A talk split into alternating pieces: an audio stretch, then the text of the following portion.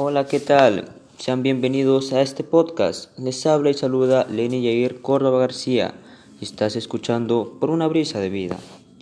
En esta oportunidad trataremos un tema muy interesante y a la vez preocupante. Hablaremos de la contaminación del aire.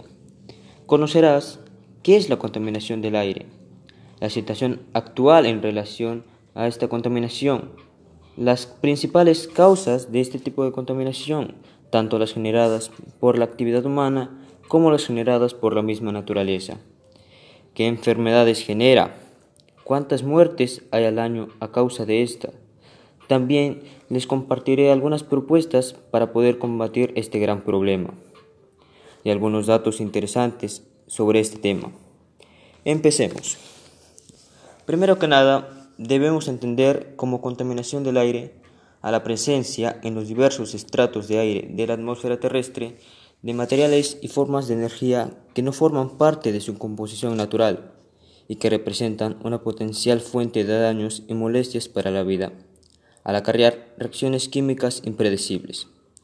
Por ejemplo, imaginemos que en el aire se mezclan varias partículas y gases producto de las emisiones de automóviles, fábricas, la industria minera, pesquera, agricultora, la quema de basura, químicos, combustibles fósiles, madera, además del polvo, el polen y esporas producidas por el moho.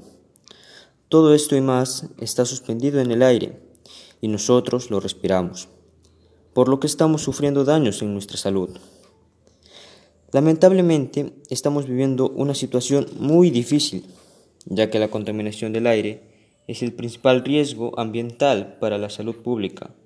En todo el mundo, cerca de 7 millones de muertes prematuras fueron atribuibles a la contaminación del aire en 2016. Alrededor del 88% de estas muertes ocurren en países de medios y bajos recursos. De hecho, acá en Perú la situación no es muy acogedora, por decirlo así, ya que en el 2018 ocupó el lugar número 22 a nivel mundial como el país con mayor grado de contaminación ambiental. Y aunque la calidad del aire en Perú esté calificada como moderada, tarde o temprano esta se volverá dañina para nosotros. Se podría decir que las principales causas de la contaminación del aire son la quema de combustibles como el carbón, el petróleo y el gas. Debemos considerar también al sector industrial y automotor. Por ejemplo, el polvo generado en las fábricas de cemento, en las minas y canteras, los gases generados por los automóviles a combustible. Bueno, estas serían algunas de las causas generadas por la actividad humana. Por otra parte, tenemos las causas producto de la misma naturaleza. Por ejemplo, el polvo y la ceniza producida por un volcán cuando éste hace erupción, el dióxido de carbono y el metano producido por las vacas, etc. Bien, pasemos ahora a lo que serían las enfermedades generadas por la contaminación del aire.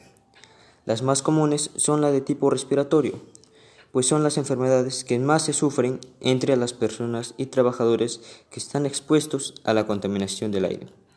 Algunas de estas enfermedades son la neumonía, la bronquitis crónica, la enfermedad pulmonar obstructiva crónica, la cardiopatía isquémica, el asma bronquial y el cáncer de pulmón.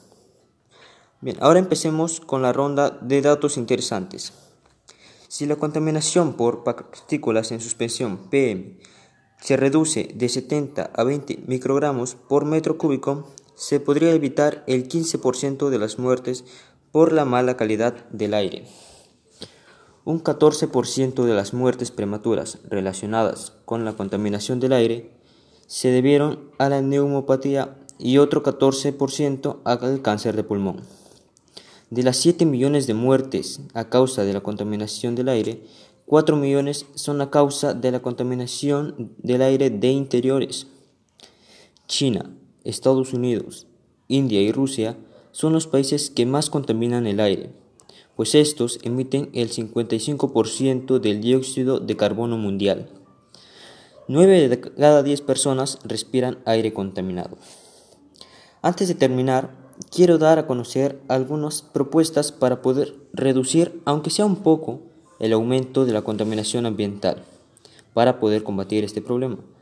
La primera propuesta es hacer uso de las 5 R, porque si hacemos uso de estas cinco técnicas podremos dar uso a aquellos desechos que ya no usamos.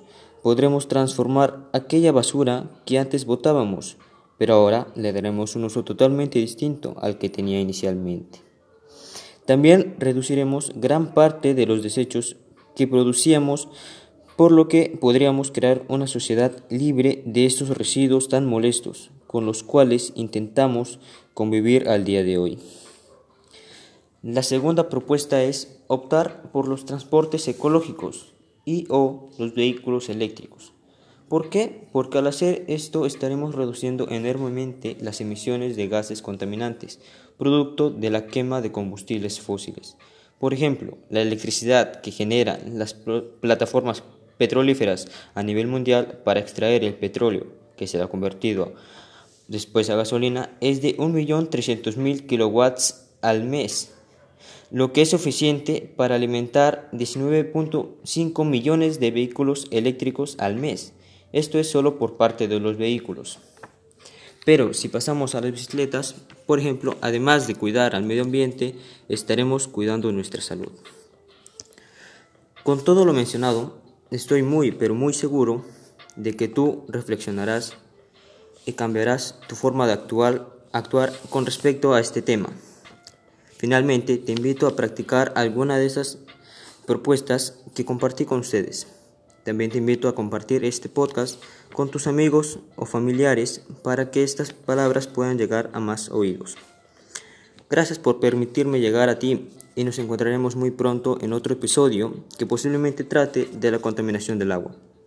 Pásenla bonito, disfruten de lo que tienen y siempre tengan esto presente. Enseñar a cuidar el medio ambiente es enseñar a valorar la vida. Les habló Linier Córdoba García. Hasta la próxima.